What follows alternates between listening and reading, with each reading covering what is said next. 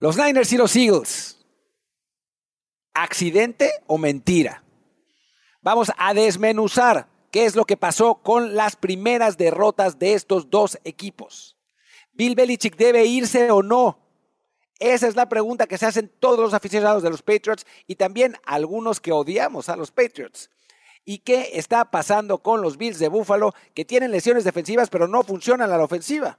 Eso no tiene ningún sentido. Como no tiene sentido para los que seguimos la NFL por muchísimos años que Detroit sea uno de los mejores equipos, pero esa es la realidad. Y de eso y muchísimo más vamos a hablar hoy en Trendzone. Quédense con nosotros, no se vayan a ir. Lo más trendy en la semana NFL vive en Trendzone. Con la cobertura experta que tú necesitas saber. Trendzone. Trendzone. Aquí estamos en una jornada sin invictos y con un entrenador que está en serios problemas y es uno que jamás hemos mencionado así en este show, en lo que llevamos. Y si hubiéramos hecho este show por 20 años, tampoco lo habríamos mencionado así, pero es el momento de hablar de Bill Belichick. Hay que hablar de eso. Hola Mariano, hola Rolly, pero entremos en materia, entremos en materia, porque vuelven a perder los Patriots, vuelven a verse pésimo, salvo un par de series ofensivas al final, pierden contra un equipo, pues la verdad, no muy bueno. Es la hora de que se vaya Bill Belichick de Patriots. Yo sinceramente creo que sí. Todo por servir se acaba. Todo por servir se acaba. Belichick es un extraordinario head coach. No es un gran general manager. Esa es la realidad. Le ha quitado una enorme cantidad de talento a este equipo. Pensó que podía seguir la misma técnica, la misma, el mismo sistema que cuando tenía a Tom Brady, que era tener jugadores de menor nivel y que el mariscal de campo elevara el nivel de esos jugadores, pero Tom Brady es Tom Brady y Mac Jones no es Tom Brady. Así que era realmente muy complicado y el equipo no gana. Y cuando tienes un entrenador así, disciplinario, controlador, eh, duro, difícil, y tu equipo no gana, los jugadores no están contentos. O sea, la disciplina y la mano dura y eso funciona mientras ganes, porque todo bien. Pero cuando no ganas, entonces estás pensando, hijo, ¿por qué tengo que aguantar a este señor si vamos 1-4? ¿No? ¿Tú qué opinas, Mariano? ¿Cómo les va muchachos? Eh, saludo también a los que están todos eh, prendidos del otro lado, aquí en Trendzone. Creo que opino muy similar, Martín. Sin embargo, hago una salvedad. Creo que estamos en la altura en la que Belichick, si hacemos un paralelismo con otro entrenador mítico, por ejemplo, Greg Popovich en, los San Antonio Spurs, ya vieron el mm. final de su dinastía. Ya lo vieron al final de su dinastía. Están teniendo un año muy malo, pero a Popovich le cayó Banyama. ¿Qué tal si a estos Patriots les cae un Caleb Williams o un Drake May para poder enderezar el barco? Estoy de acuerdo en que es un ciclo que huele a terminado y que esto ya honestamente se está empezando a ir de las manos, pero no me parece realista que se le corte la soga a Belichick en este momento. Por lo tanto, eh, la respuesta corta es sí, la respuesta a largo plazo es no. Creo que se le va a dar una oportunidad más a Belichick y se le debe dar una oportunidad más a Belichick con un quarterback franquicia distinto porque claramente el experimento Mac Jones ha fracasado y no puede ser la cara de esta franquicia. A ver, Rolly, pero tiene 71 años Bill Belichick. ¿Puede volver a, construir algo de nuevo? Claro, mira, ahí te va. Eh, a ti sí te salió el alma como que todos los años que estuviste detrás de la división eh, con tus Jets, te salió el alma, compadre. O sea, tú a Belichick no lo puedes ver con ojos normales, siempre lo ves con un poquito de odio. Mariano no, Mariano fue un poquito más imparcial, ¿sabes qué? Hay que darle respeto, hay que darle eh, el, su lugar. Yo creo que sí, ahí te va. Y las cosas que ha pasado para Belichick. A ver, Raza Trend Zone.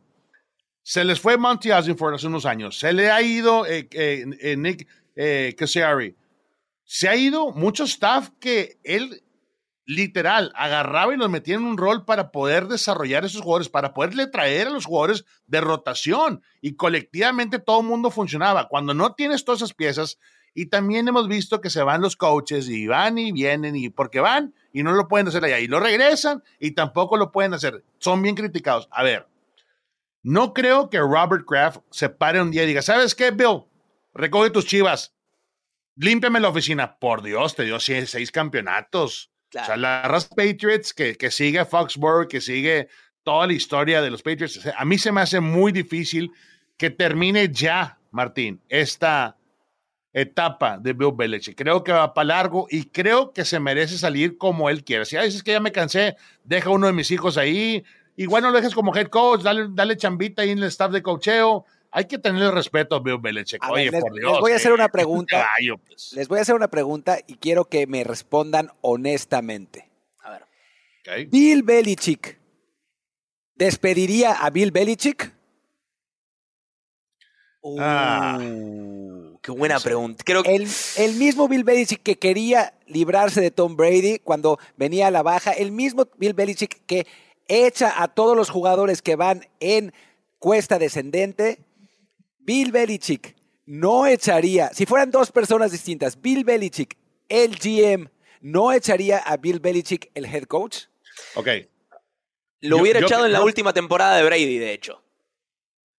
Ah, ¿Y no sé, ahora? Mariano, ¿eh? Porque ahí, ahí estaba. Como coach dices tú, ok, funcioné con un mono, funcioné con Tom Brady, déjame construir otro con Mac Jones.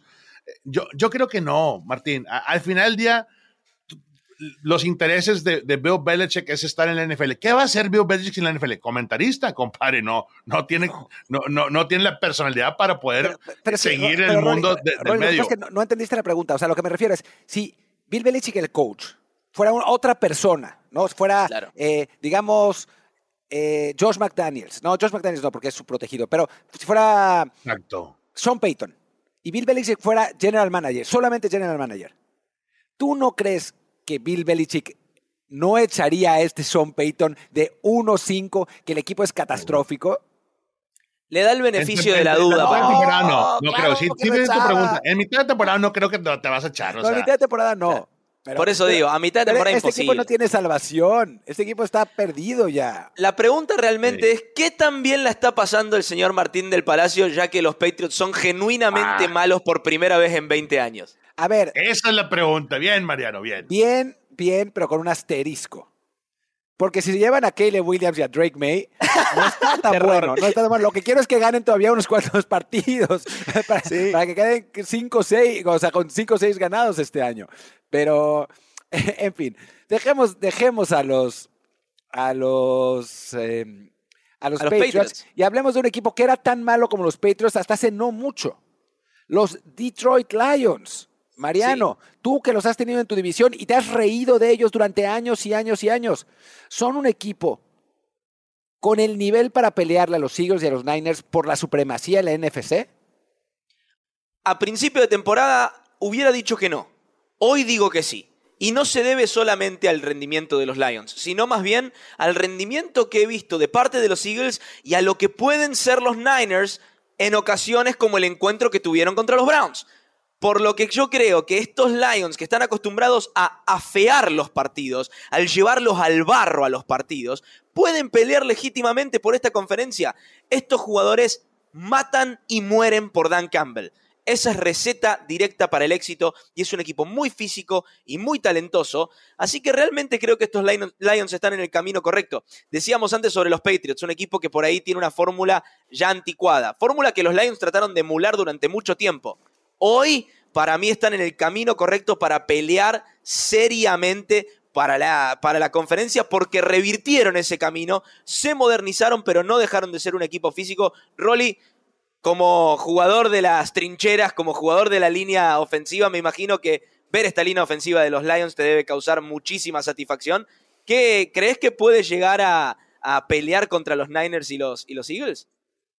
Totalmente. eh, estás hablando de, de, de de Ragnar, Frank Ragnar, veteranos que entienden perfectamente el esquema. Y deja tú eso, eh, lo que dijiste, Dan Campbell, la cultura de Dan Campbell, ya lo hemos platicado aquí en Trend Zone. Pero, raza, esta defensiva de Aiden Hutchinson, de Alan McNeil, de Benito Jones, la defensiva del novato, sí señor, Jack Campbell está haciendo absolutamente garras. En los últimos seis partidos han limitado por debajo de 100 yardas en el juego terrestre a su rival. O sea, ¿quién hace eso? Es la primera vez que pasa desde creo que 1930, algo así decía el research. O sea, ya ni lo cuentan, compadre. Así de fácil.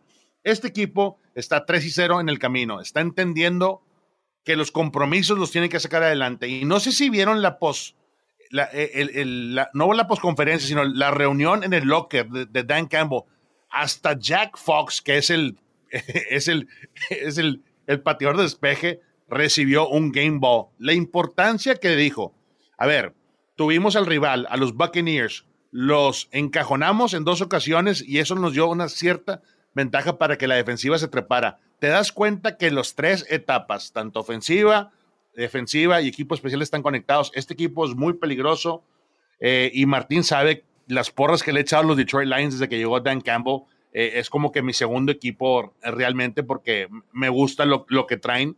Y, se ve, ¿no? Al final del día estás viendo que Jared Goff, el rey del, del play action, está ahí. Goff se ve en sintonía, se ve naturalito corriendo esta ofensiva. Y sí, está, vamos a ver cómo David Montgomery resulta después de, de esa lesión en las costillas. Esperemos que esté bien, pero que tiene roster, este equipo de los Lions sin duda va a estar peleando ahí con el top de la, NFC. La cuarta mejor ofensiva en yardas y la séptima mejor defensiva en yardas. Estamos hablando de un equipo que está en el top en ambos niveles y eso es muy difícil de encontrar, ¿no? Eh, Vemos a Miami, que es una gran ofensiva, pero una pésima defensiva, eh, a unos Bills irregulares, eh, San Francisco, que bueno, ese sí está en el top en las dos. O sea, la verdad es que. Martín, Martín, ¿quién le da un game ball al pateador de despeje? O sea, así de fácil. te, das cuenta, compadre. Tan cepillados. Esos cuatro ya están, ya están bañados y cambiados, están listos para irse a su casa. O sea, nadie los pela, nadie los pela. Y aquí no, oye, eh, ven para acá, Jack y, explicó por qué. Todo eso cuenta para, para, la organización y tú los ves que entre ellos se están apoyando, así es que ah, va a estar muy bien, va a estar muy bien. Lo que haga, lo que haga los Lions del resto del camino va a ser muy interesante y estoy seguro que se van a subir muchísimos aquí en Trend Zone. A ver, Rolly, háblanos de CJ Stroud y de Houston. Tú que has tenido en tu organización a un promisorio coreback novato en Kyler Murray que por lo menos esa primera temporada sí funcionó ¿Cómo ves a Houston? ¿Cómo ves a CJ Stroud? ¿Tú crees que pueden pelearle la división a Jacksonville y a, Trevor Lawrence? Yo creo que sí. Finalmente, después de, su inicio en la NFL, lanzó su primera intercepción y creo que, eso te brinda eh, cierta confianza. Como play caller en la NFL tienes que tener eh, el cerebro y la confianza en tu mariscal de campo. Y CJ lo ha hecho de manera increíble. Tiene a su equipo con marca de 500, tiró casi 200 yardas. Eh, y, cuando tú ves y prendes el video, CJ siempre está tratando de ver su primera, segunda opción. Las lecturas las hace perfectamente y por eso ha cuidado mucho la bola. Cuando tú eres un novato y es difícil ser novato en la NFL, imagínate ser el que tiene la responsabilidad de, ser mariscal de campo y no lanzar las 25 mil intercepciones que siempre han lanzado los Brett Favre, los Peyton Manning de la NFL cuando inicias. E, eso es pagar, es pagar piso, papá, así de fácil, pero aquí no. Aquí hay un, jugador que es muy inteligente, que lo hizo de manera increíble eh, a nivel college y por eso Dimico Ryan y el staff de los Houston Texans fueron por él. Se ve para mí en sintonía. Quiero ver un poquito más de, complemento en la defensiva. Y este partido en contra de los Saints, la verdad que estando en casa eh, era, era pan comido. Nadie se esperaba que Derek Carr hiciera algo más de lo, de lo esperado. Entonces, ese tipo de victorias al final del día son las que, te elevan un poquito más, te trepan, Mariano, y cuando eso pasa, el desarrollo para el mariscal de campo es mucho más fácil. Sí, Mariano, cuando tiró la intención. O sea, eh, hizo berrinche, le importó, y eso es buena señal, no porque exagere ese tipo de, de, actitudes, simplemente el cual está muy metido en el plan de juego y, en esa ocasión, pues, sufrió el descalabro. No, bueno, y estamos viendo unos eh, Houston Texans que están ahí, ¿no? En la pelea, en una división que está muy cerrada con Jacksonville sí dominando 4-2, pero los Colts están 3-3 y no van a tener a Anthony Richardson. Y bueno, ya vimos cómo Gardner Minshew pues te lleva hasta un cierto nivel y ya está, implosionó en, el, en la derrota este fin de semana. Houston está ahí, ¿no? Es una división pareja, es un equipo pues bastante completo, joven, bien dirigido por lo que estamos viendo. Eh, la verdad es que lo de Houston es sorprendente. Yo todavía no creo que estén al nivel de Jacksonville, pero creo que también por la debilidad de la división tienen la posibilidad de meterse a playoffs como comodín. Y eso sería un éxito brutal para Nick Casario y, y su gente, ¿no? O sea, un proyecto que arrancó hace tres o cuatro años, mucha gente se reía de ellos. Este draft hicieron las cosas bien y creo que Houston ha logrado, pues lo que parecía impensable, ¿no? Hacerse competitivos quizá un año antes de lo esperado. Y creo que eso es algo muy positivo. Y hablando también de un equipo que está teniendo cosas positivas, pero que da la impresión que todavía no ha llegado a donde puede llegar, son los Baltimore Ravens. Estos Baltimore Ravens que están ganando, están en la cima de su división, eh, están consiguiendo los resultados necesarios cuando los tienen que sacar, pero siempre todo parece un poco como un parto para estos Ravens, ¿no? O sea, un equipo muy completo, sí, o sea, es un equipo muy completo, con un buen coreback, han encontrado un muy buen receptor en Safe Flowers, tienen a Mark Andrews, tienen una defensiva que es brutal, tienen, están muy bien coachados y cada partido para Baltimore es difícil. Esta vez les tocó enfrentar a los, a los Tennessee Titans, uno de los equipos, pues no sé si más flojos de la FC, pero pues, sí, más o menos más flojos de la FC. Y parecía que se iban, que se iban a llevar el partido fácil. Dejaron regresar a los Tyrants, iban ganando 18-3. De pronto la cosa se pone 18-13. Eh, se, cierra el partido. Al final sí lo logran sacar. Eh, Lamar tira ahí una intercepción horrible en algún momento. Eh, creo que estos Ravens son un equipo que si logran encajar todo, pueden ser realmente contendientes. El problema es que no han sido capaces y, todavía lo peor es que, digo, no, eso no es lo peor, pero yo no puedo entender por qué. O sea, ¿qué es lo que les falta? Como que llega un momento en el que es, bueno, ya está, ya lo tenemos todo, llevamos ventaja, le vamos ganando a los Steelers, vamos a, robar ese partido. Y de pronto, error, error, error, error, error, los Steelers regresan y les ganan. Los Titans no les ganaron, no les dieron la vuelta porque no son un buen equipo. Pero a un equipo mejor no le puedes dar estas libertades. Me parece que, que ahí en, en, cuanto a Baltimore es una cuestión de como de creérsela un poco más, ¿no? De creer que, que, de que Lamar crea que ya tienen un juego aéreo, ¿no? Que ya tiene un receptor que puede ser número uno, ¿no? Ese, ese juego terrestre que siempre funciona sin importar eh, quién es el corredor. La defensiva te va a mantener competitivo en todos los partidos, pero me parece que hay una cuestión de confianza con los Ravens que todavía les impide dar ese pasito como para ponerse eh, a pelear con los Bills, con los Chiefs, con los, digo, con los, con los eh, Bengals, perdón, ahora no están tan bien, pero igual con los, con los Bills y con los Chiefs, con Miami esta temporada. O sea, creo que es ese pasito que necesitan para realmente que hablemos de ellos como candidatos, porque el talento ahí está. Eh, no sé si opines lo mismo, Mariano. Sí, absolutamente. Y esto no se debe eh, necesariamente a que los Ravens sean decepcionantes. Todo lo contrario, coincido que están a una o dos cosas que hagan clic de ser contendientes en serio. La clave está en jugar partidos completos. Eh, los Ravens simplemente no han jugado 60 minutos de fútbol americano completos en toda la temporada. Eh, han mostrado flashes de brillantez, obviamente, pero creo que esta cuestión de acostumbrarse a ganar feo ¿sí? Porque es como vienen ganando los Ravens, ganan feo, ayuda a la larga. Ahora, no es un éxito sostenible el de ganar feo. Por eso necesitan empezar a acumular, a enlazar eh, algunas victorias consecutivas que sean con puntos de estilo, si se cree.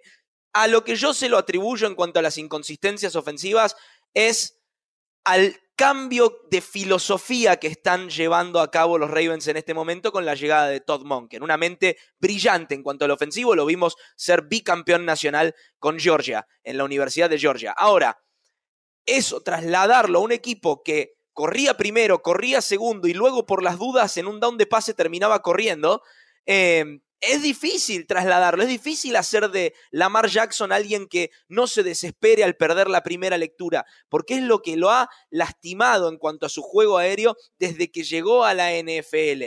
Entonces, enseñarle a Lamar Jackson, que ya es MVP, no hay mucho que enseñarle, pero enseñarle a Lamar Jackson a hacer este tipo de quarterback para este sistema ofensivo va a llevar su tiempo. Y Todd Monken es alguien que puede llevarlo a cabo. Por eso yo creo que a la larga los Ravens van a estar bien. Ahora, repito, para este año en particular, no se puede ganar feo para siempre. Ningún equipo en la historia del NFL ha llegado lejos ganando feo. Entonces, eventualmente esos equipos se los expone como fraudes. Sucedió la temporada pasada con los Minnesota Vikings, un equipo que ganaba feo. Eventualmente te van a exponer. Si los Ravens siguen en este camino, eventualmente los van a exponer. Pero realmente no estoy preocupado a largo plazo porque creo que tienen todo para tener éxito. Oh, ahí estaba Martín, preocupados no debemos estar, porque, güey, eh, eh, acaban de empezar 4 y, 4 y 2 la marca. Cada vez que empiezan así, siempre en la postada, Pero sí, estoy contigo, Mariano. Creo que al final del día hay que corregir los errores que hacen dentro de la zona roja, entran a la 20, o sea, de, de, la 20 a la 20, todo, todo fluye bien por el lado de Lamar Jackson, corre la bola por diseño, está lanzando a la zona media, está corriendo de manera efectiva, tiene a Mark Andrew, que a mí me encanta ese tren, eh, pero llega al momento de meter eh, los touchdowns, le, le, le, ponen el freno y ahí va Justin Tucker otra vez, la pierna mágica, ¿no?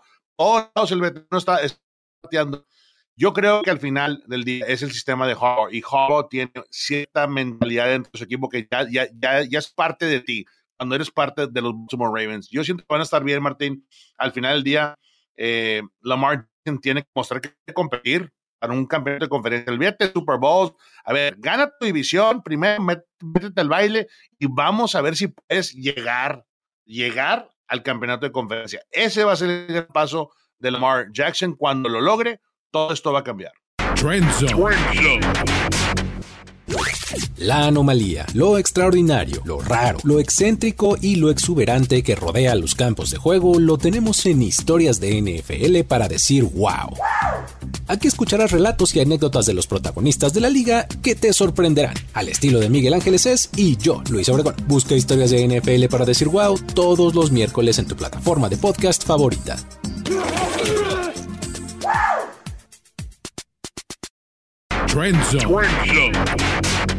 Ahora vamos a hablar de los dos invictos derrotados. Mentira o accidente. Así tenemos que catalogarlos. Vamos a hablar uno y el otro. Si son una mentira, si se acabó la mentira de los Niners, si se acabó la mentira de los Eagles, o si fueron simplemente accidentes que pasan en la NFL, porque uno no puede ganar todos los partidos, salvo que sean los Dolphins del 72. ¿no? Entonces, eh, creo que eso es de lo que vamos a hablar en este momento, no creo, estoy seguro. Y arranquemos, arranquemos con los 49 eh, de San Francisco que se desdibujaron en el ataque, perdieron a Christian McCaffrey, a Divo. Era, fue un, golpe terrible. Brock Purdy bajó a la tierra, se volvió terrenal. ¿Son una mentira o son un accidente? Fue un accidente, Mariano. Yo creo que fue una tormenta perfecta de cosas. Eh, después de esa gran primera serie ofensiva de los, de los Niners, a Christian McCaffrey lo mantuvieron en 8 acarreos y menos de 30 yardas. Entonces, prefiero solamente en esta ocasión darle el crédito al trabajo defensivo de estos Cleveland Browns, que realmente eh, yo no sé cómo, cómo lo han hecho, pero bueno, sí, sí sé cómo lo han hecho. Han armado un equipo cohesivo, han armado un equipo muy físico, muy duro, con uno de los mejores front seven de, la NFL eh, y un coordinador defensivo que se vive reinventando y que, y que honestamente ha demostrado una vez más estar a la altura de las circunstancias. Pero creo que este partido en sí tenemos que darle el crédito a los Browns. Y, y, no minimizar el hecho de que los Niners hasta este entonces, hasta este momento, se habían visto absolutamente invencibles. Se veían como la clase de la NFL, el mejor equipo de la NFL. Tuvieron un traspié, perdieron por poco, casi lo ganan, aún jugando muy mal, jugando bajo su estándar. Así que yo creo que esta es una derrota que le va a servir a Shanahan. Eh, es una buena derrota, vamos a decirlo de esa manera. Contrario a lo que opino, por ejemplo, con los Eagles, pero vamos a llegar a ese tema más adelante. Eh, creo que es una una buena derrota en esa perspectiva. Sí tienen que preocuparse por la situación McCaffrey, tienen que preocuparse también por la situación de Divo Samuel, pero con Shanahan a cargo, este equipo va a terminar andando eventualmente. No sé si Rolly está de acuerdo con, con lo que estoy diciendo, que esto no es más bien eh, sino una, una pequeña piedra en el zapato dentro de lo que promete ser una gran temporada. Una piedra que tenías que aguantar, compadre. Y no sé si ustedes vieron la previa, el pregame, cuando estaban calentando esos equipos. Empieza Brandon Ayuk a meterse al centro del campo, también Divo Samuel, empiezan a, a, picar la cresta en la perrera municipal a los Browns. ¿Y qué pasó? Llegó Big Boy Trent Williams y realmente empujó a toda la defensiva, a todos los que estaban ahí. E, eso como que levantó un poquito de polvo, Mariano. Yo sé que tú sí lo viste, porque estás moviendo la cabeza, compadre. Nadie se quiere pelear contra Trent Williams. Oye, Trent Williams empujó, le zafó el casco a uno, empujó de inmediato a cuatro, a cuatro de los Browns y todo el mundo se paró en seco. Esto marcó la pauta, encendió el espíritu de fútbol americano, de lo que tú quieras, como quieras llamarle, compadre, cuando vas a la batalla, cuando vas a ir a, a pelear. Y eso fue lo que pasó. No se dejaron los Browns. A mí me gustó que eh, esta defensiva de los Browns fue muy física. Tú veías múltiples eh, defensivos tacleando en persecución, los veías cubrir bastante bien la caja, tanto que Martín lo mencionaba, oye, McCaffrey lastimado, Divo también lastimado, oye, hay costillas, hay lesiones, hay pantorrilla y todo, porque es un partido muy físico. Pero yo creo que la piedra del, del, zapato, de, los tachones, esta vez tiene que ser Jim Schwartz. Un dato increíble que nos llegó en esta raza de, de NFL Research. Kyle Shanahan, sus ofensivas, están 1 y 8 en contra de las defensivas de, Jim Schwartz. Entonces, compadre, hay algo ahí.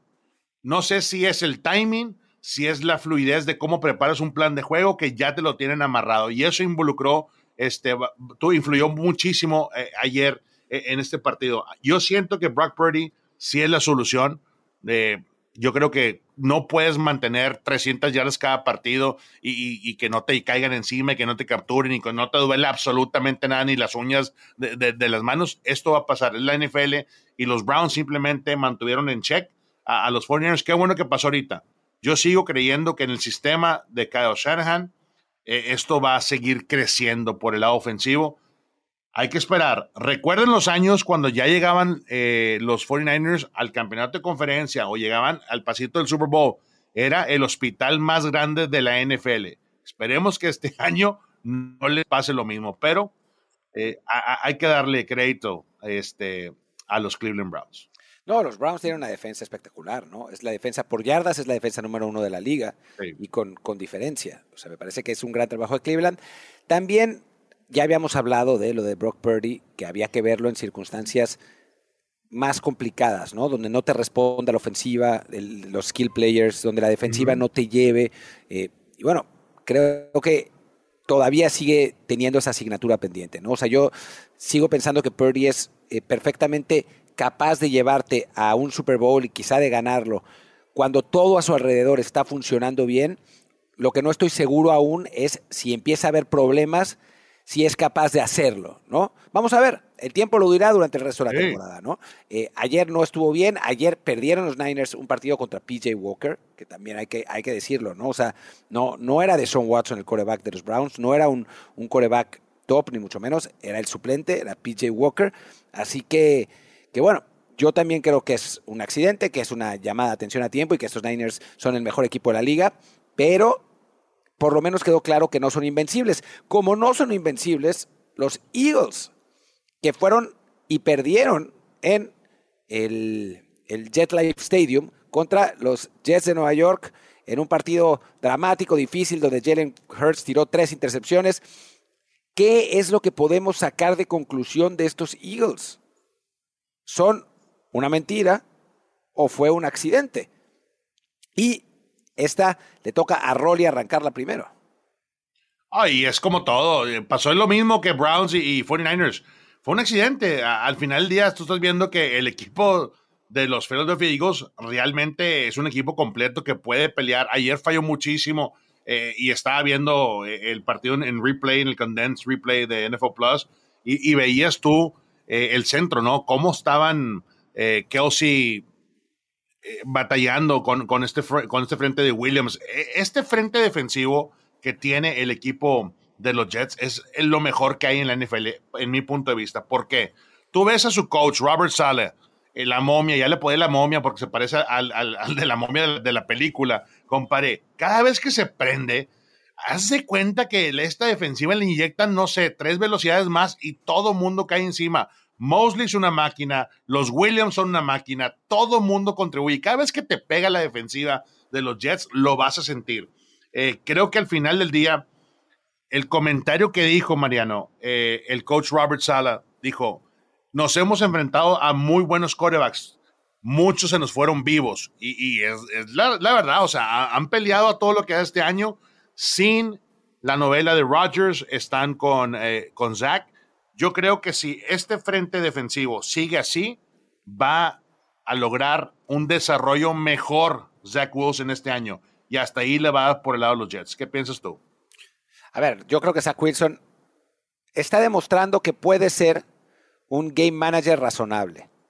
Pero los Jets no van a, no van a llegar lejos con un game manager razonable. No necesitan a, que Aaron Rodgers mantenga su recuperación milagrosa. Ya lo vimos ahí lanzando al. Qué loco está eso, Martín. ¿eh? Está muy loco. Qué loco está eso. Increíble que Aaron Rodgers haya, eh, esté en ese nivel. A ver si no lo vemos de regreso en la semana 13 o algo así. Pero, pero para que los Jets se vuelvan contendientes, necesitan a, un coreback así, ¿no? A un coreback que sea no solamente un, un alguien que no comete errores lo que sí es cierto es que para competir les alcanza con Zach Wilson. Y lo demostraron en el partido pasado, ¿no? Eh, y lo demostraron con una gran defensiva, aprovechando problemas en la línea ofensiva de los Eagles, que, bueno, tuvo eh, también eh, la lesión de Lane Johnson, que bueno, es muy importante, no, no, es, no es lo mismo tener al mejor tackle de la liga que no tenerlo.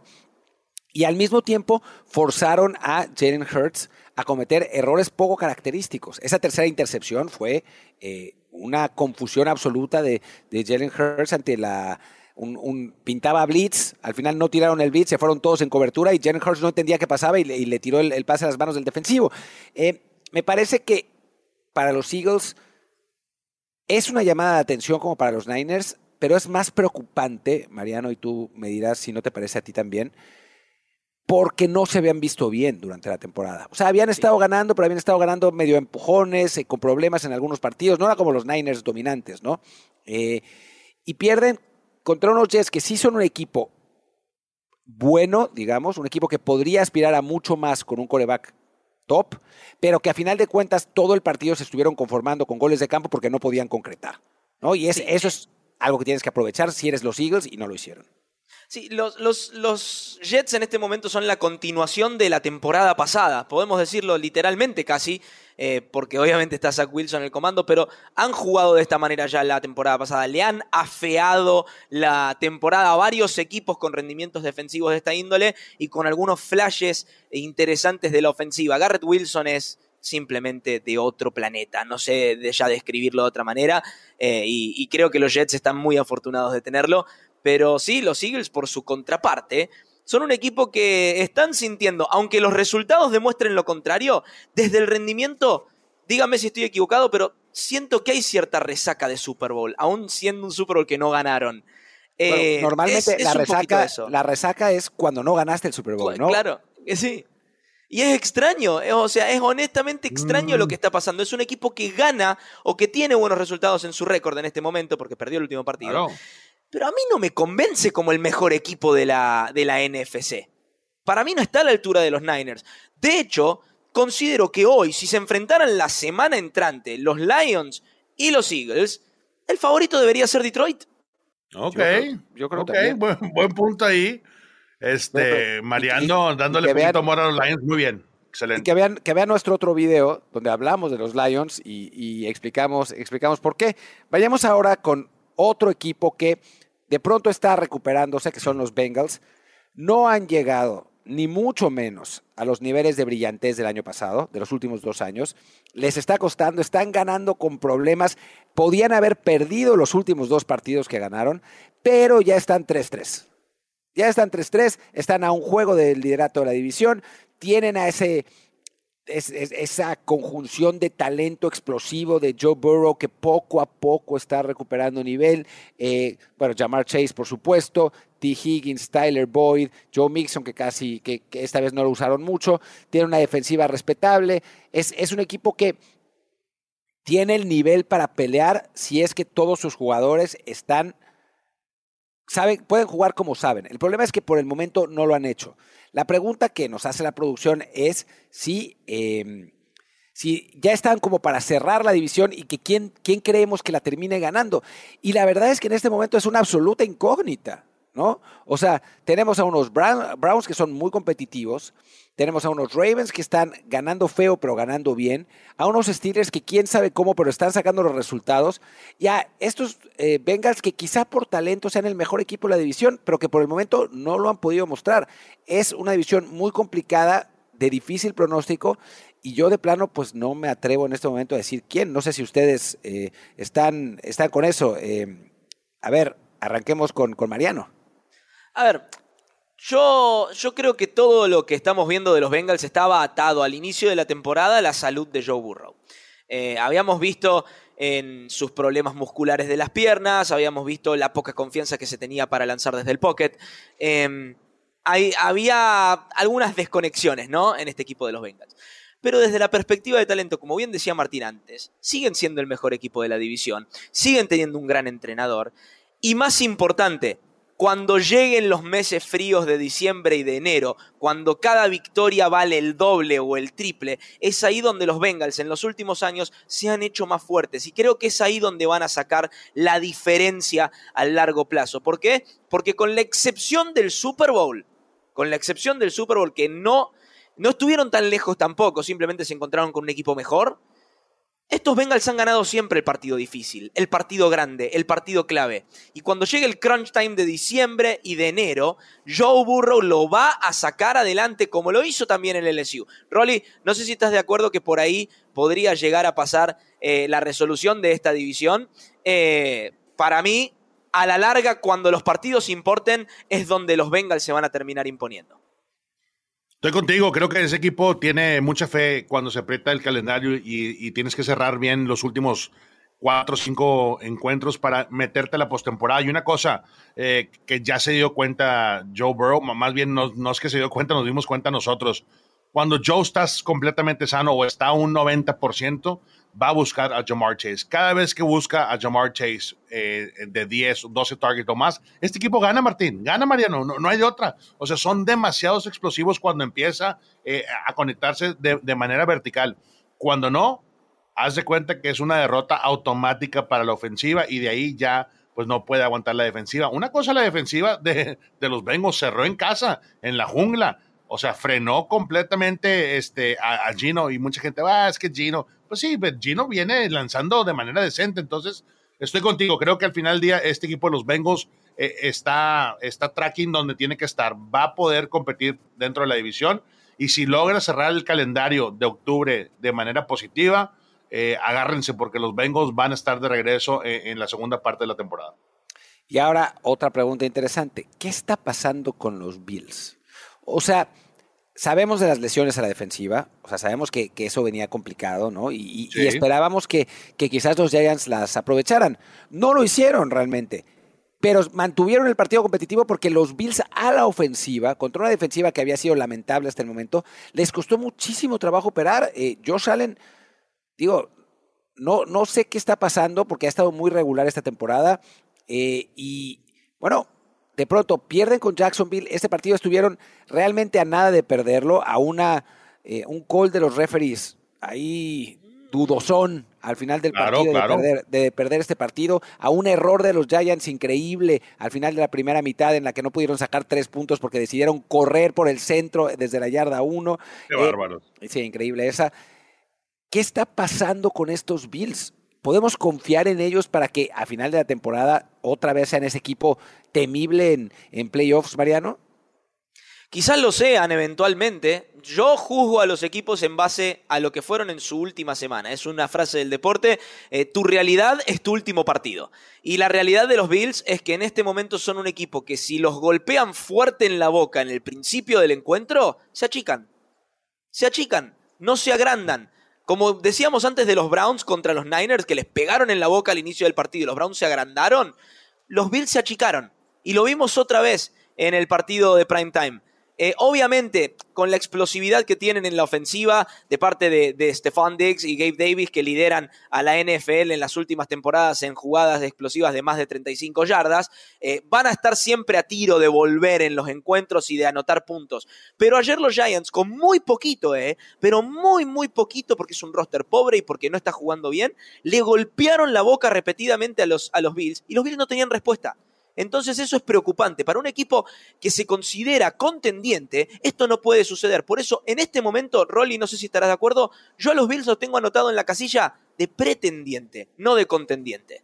Fíjate que me tengo que subir a ese comentario, Mariano. ¿Por qué? Porque yo vi eh, fuera de sintonía a un Josh Allen. Al final del día, Josh Allen, eh, eh, esta defensiva y vaya trabajo de Bobby Kereke y de, y Minka, Mika McFadden, los linebackers del equipo los simplemente estaban en cada jugada y al final, eh, eh, estabas viendo que quería forzar tanto eh, Josh Allen y se veía nervioso y se veía, no sé, con, con las ganas de que, a ver, que empiece esto ya. Después de lo que pasó en Londres, que fue perder eh, en contra de Jacksonville, dices tú, ok, los Bills en casa, sin factor clima, olvídate, van a hacer agarras a los Giants. Y es que no está Daniel Jones. Y no fue así.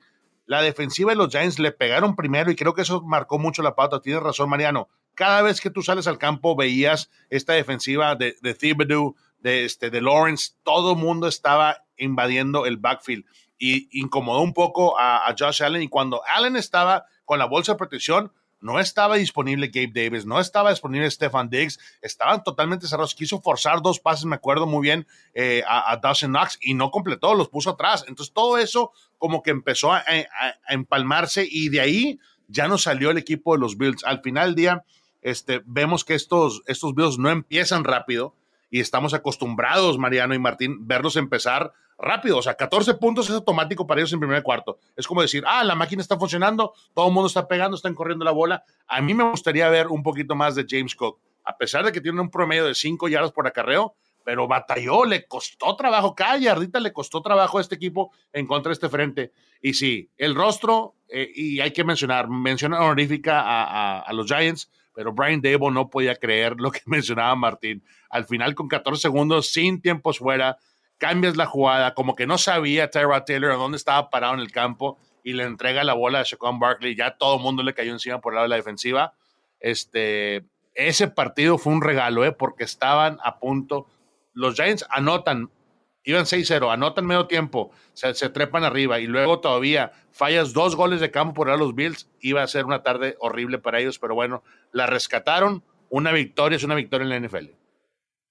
Sin duda alguna. Y bueno, una victoria, con una victoria nos vamos nos vamos aquí en Trenson. Muchísimas gracias eh, por acompañarnos. Muchas gracias, Mariano Sinito. Muchas gracias, Rolly Cantú.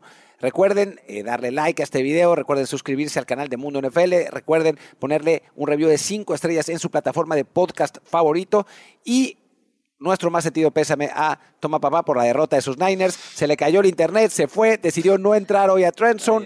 Es la verdad vergonzoso que se, haya ido. Un viaje, ¿verdad? ¿Qué se inventó un viaje. Ay, me voy a no, ahí está en Santa Clara, pues ahí está en tu casa. Está ahí escondido, escondido totalmente, Toma Papá. Lástima que no dijimos esto al principio del programa, pero. muchas gracias, muchas gracias por acompañarnos. Yo soy Martín del Palacio. Nos vemos pronto con más y mejor NFL. Chao. Esto fue Trend Zone. Talentos.